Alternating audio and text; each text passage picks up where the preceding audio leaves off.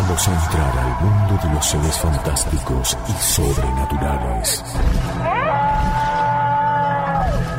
Las criaturas más asombrosas y los misterios irresueltos. Es el momento de la leyenda y el misterio. La columna de Historia de los Enigmas. Por el profesor Santiago Rosa en Todo Bien. Historia de los Enigmas. ¿Quién sabe lo que puede llegar a suceder? Profe Santiago Rosa, ¿cómo le va? Buen día, bienvenido. ¿Qué tal? Muy buenos días. Desafío el que tenés por delante vos ahora. Claro, porque es un tema sobre el cual los oyentes siguen, siguen pidiendo información. Eh, y si bien por separado hemos hablado de los ángeles y en algún momento hablamos eh, acerca de, de qué era el, el diablo, qué era eh, el demonio, queríamos hablar de los ángeles y de los, de los demonios en relación entre sí, porque existen muchas confusiones y porque la información se da sobre el tema a veces es parcializada.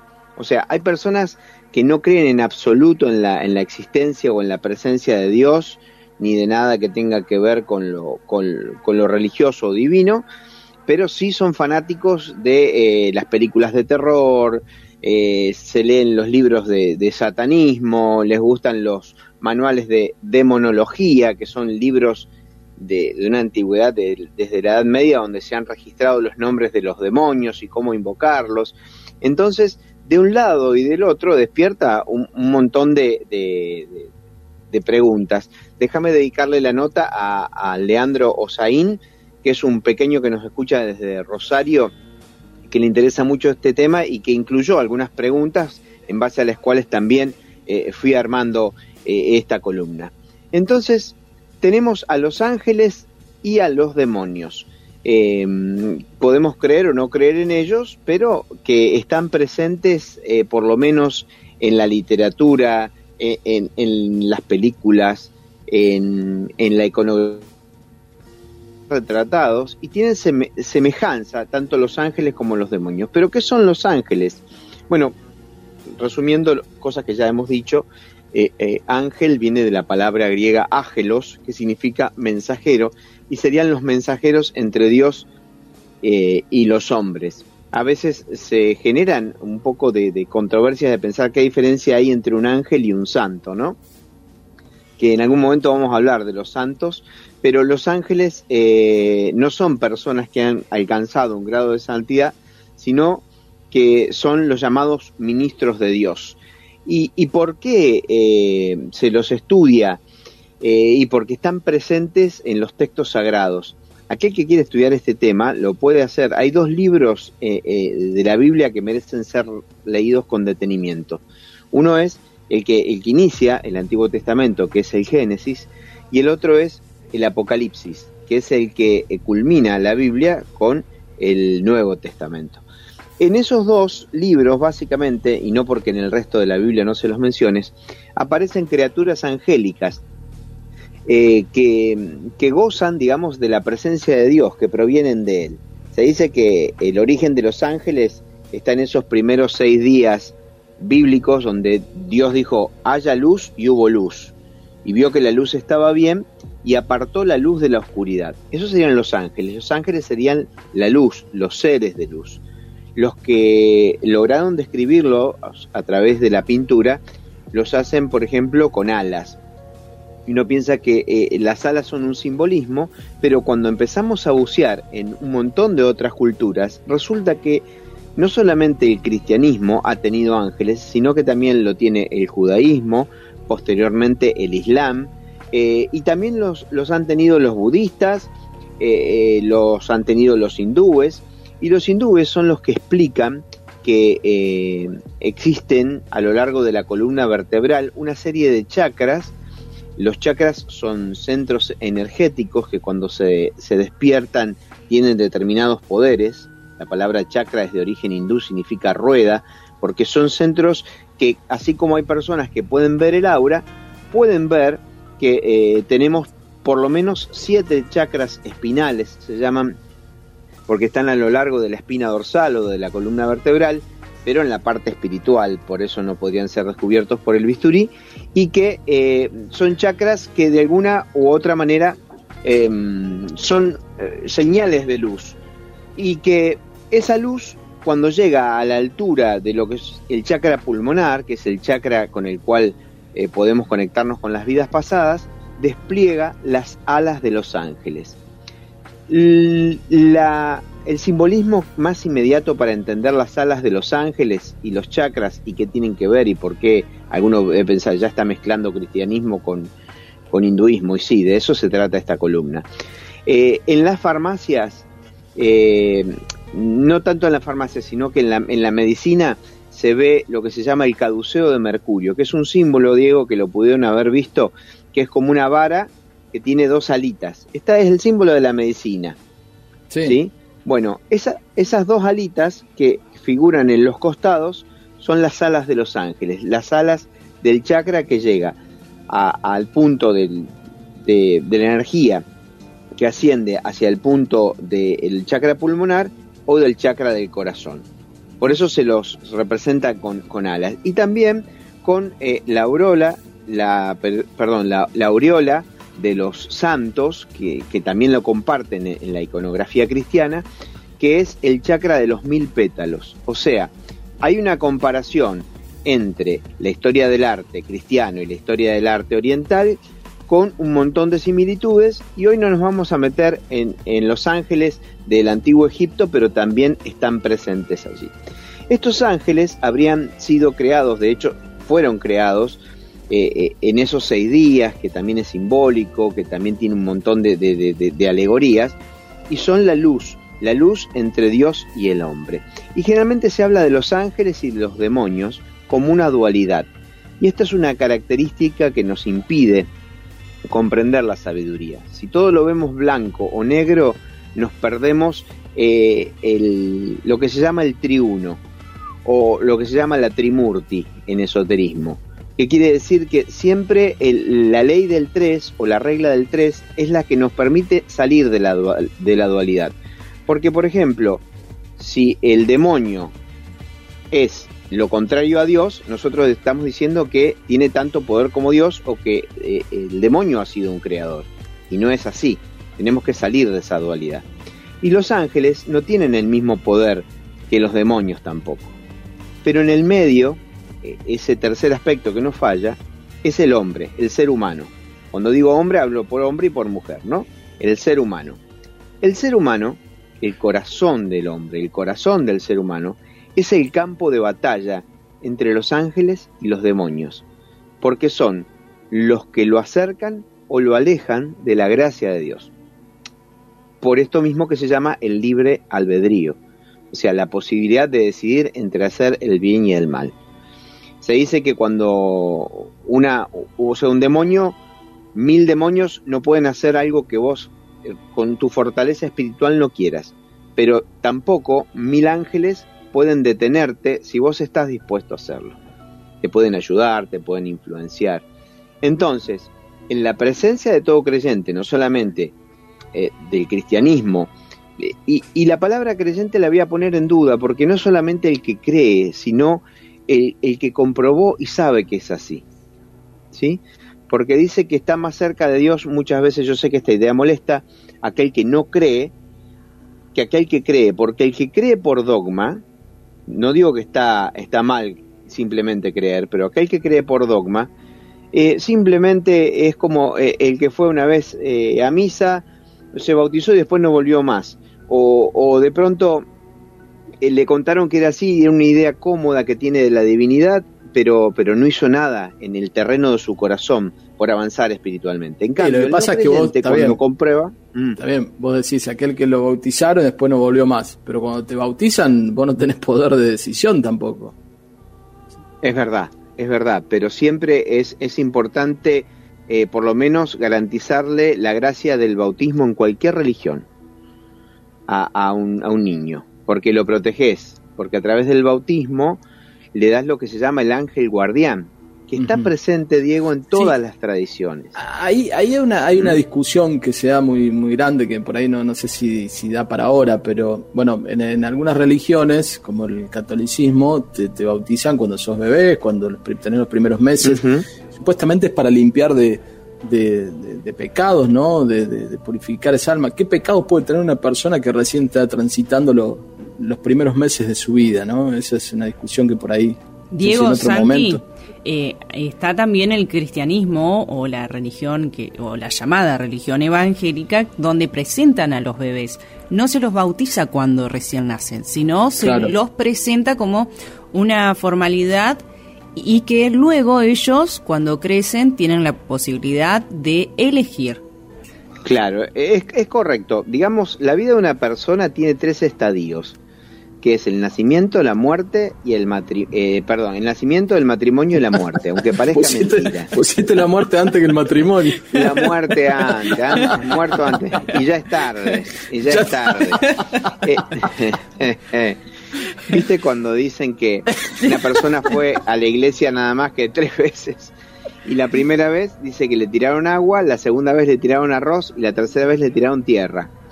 Eh, eso lo cuenta el humorista Popo Llaveno. Eh, y es interesante porque tiene un... Es verdad que no es un tema para tratar eh, en pocos minutos, pero eh, el bautismo no es solamente una, limpieza.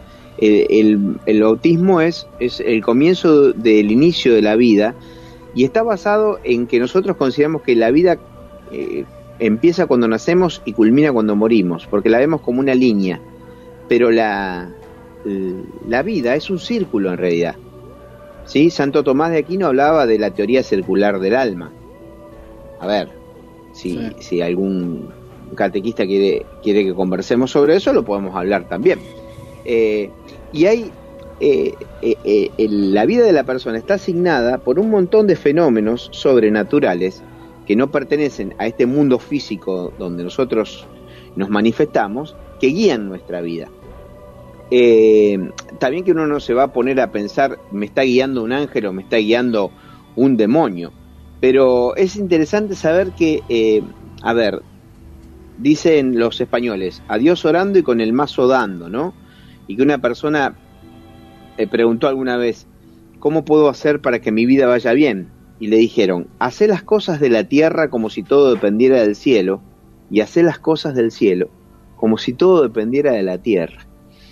Entonces ahí uno comprende que hay una distancia que, se llama la, escala de Jacob o la escalera de Jacob, que posiciona al hombre en relación a Dios eh, por una serie de coros angélicos. Hay nueve coros de ángeles divididos en tres jerarquías y por debajo de esa escalera están los demonios. Fíjate que a los ángeles se los representan con alas y a los demonios también se los representan con alas. Pero las alas de los ángeles son parecidas a las de la paloma, por eso la paloma blanca del Espíritu Santo es un simbolismo muy fuerte y tiene una relación muy especial en la, iconografía cristiana, pero las alas de los demonios son como em, las alas de los murciélagos, ¿sí? Son negras, oscuras, apuntan hacia abajo, pero además a los demonios se le agrega una cola. ¿Sí? que es la famosa cola del diablo. Esa cola del diablo, cuando vos la estudiás en la, iconografía y la comparás con la iconografía de los hindúes, se llama el órgano conductiguador. O sea, así como yo les hablé de siete chakras sobre la columna vertebral que ascienden hacia arriba, despertando el, el, chakra de los mil pétalos, que es la corona de los santos o la aureola espiritual de los ángeles, Existen siete chakras que van desde el coxis hacia abajo, invisible, en un apéndice que hace que eh, esa, esa persona humana tenga más formato de bestia. Porque eh, las personas no tienen una cola, sino que la tienen los animales. Es un, es un resquicio de nuestro pasado bestial, animal. Es, es muy interesante estudiarlo iconográficamente, quizás no lo podamos desarrollar. Eh, pero ¿quiénes son esos demonios? Esos demonios son tan parecidos a los ángeles, o son la, contraparte, porque han sido ángeles en algún momento y se rebelaron ante Dios. ¿sí? Dios a los ángeles también le da el libre albedrío eh, y les permite decidir entre el bien y el mal. Y ahí viene la caída. Entonces dice que eh, Lucifer, que era el ángel más hermoso de todos los ángeles, al que llamaban también la estrella de la mañana, se precipitó en el abismo, se precipitó en el infierno, con un tercio de las milicias celestiales. Y si ustedes me preguntan, y, esto es curioso, eh, así como los ángeles tienen eh, una, una, jerarquía, que nosotros dijimos las tres primeras son los serafines, los querubines y los tronos, estoy alejándome del trono de, de la figura de Dios. Los más cercanos son los serafines, los otros son los querubines, los otros son los tronos, cada uno con una representación, algunos son simplemente rostros con unas alitas a los costados. La segunda jerarquía son las dominaciones, las potestades y las virtudes. Y la tercera jerarquía son los principados, arcángeles y finalmente vienen los ángeles. Fíjate cómo está armado, ¿no? Después viene el hombre, y el corazón del hombre es el terreno de esa lucha. Pero si uno dice, ¿y las jerarquías demoníacas? No existe un orden ni una organización. Mirá qué interesante que es eso. ¿Por qué? Porque en el, en el demonio, eh, en el infierno, los demonios no, no están organizados. No existe uno superior que otro, pero sí existe uno más poderoso que el otro. Y viven en constante pugna de ver quién es el, eh, el que tiene más poder y generan entre ellos alianzas que les permite tener el, eh, el control de ese infierno por un tiempo. No lo digas muy fuerte. Es muy interesante. no lo digas muy fuerte porque va a ir Moyano a querer afiliar a alguno si no están organizados. bueno, hay un chiste muy lindo, si me permite, no es que quiere hacer humor, que dicen que, que, cuando se muere Carlos Marx no sabían dónde enviarlo. Entonces eh, deciden mandarlo seis meses al cielo, sea el infierno, y cuando baja al infierno le hace al, diablo, le hace jornadas eh, laborales de, ocho horas de tormento, le agremia a los le agremia a los, a los demonios, entonces el diablo le dice a Dios, tenémelo seis meses vos. Bueno, está bien, dice Dios. Entonces Dios lo tiene seis meses a Carlos Marx y pasan seis meses, como hace el diablo, siempre eh, trasgrede el, plazo, siete meses, dice voy a llamar al cielo para ver cómo van las cosas. Entonces levanta el teléfono y dice, ¿hablo con el cielo? Sí. ¿Está Dios? No, Dios no existe, dice. es la contestación, ¿no? Que sería la influencia de Marx ahí. Eh, pero más allá de que mis amigos marxistas me, hayan metido al Tata Marx allí, eh, que es muy interesante, eh, porque si uno quiere saber cuál es la estructura del cielo o del infierno, vos decías, Moyano, ¿a dónde le tocaría ir? Yo no sé, no me animo a decirlo, pero Dante Alighieri justamente en la obra La Divina Comedia pone a todos los políticos corruptos de su época y en el peor, el peor círculo dantesco es el noveno círculo del infierno, donde van los traidores a su patria. Así que calculo yo que debe ser uno de los círculos infernales más poblados, ¿no? Eh, y también se ven a los personajes mitológicos, ¿no?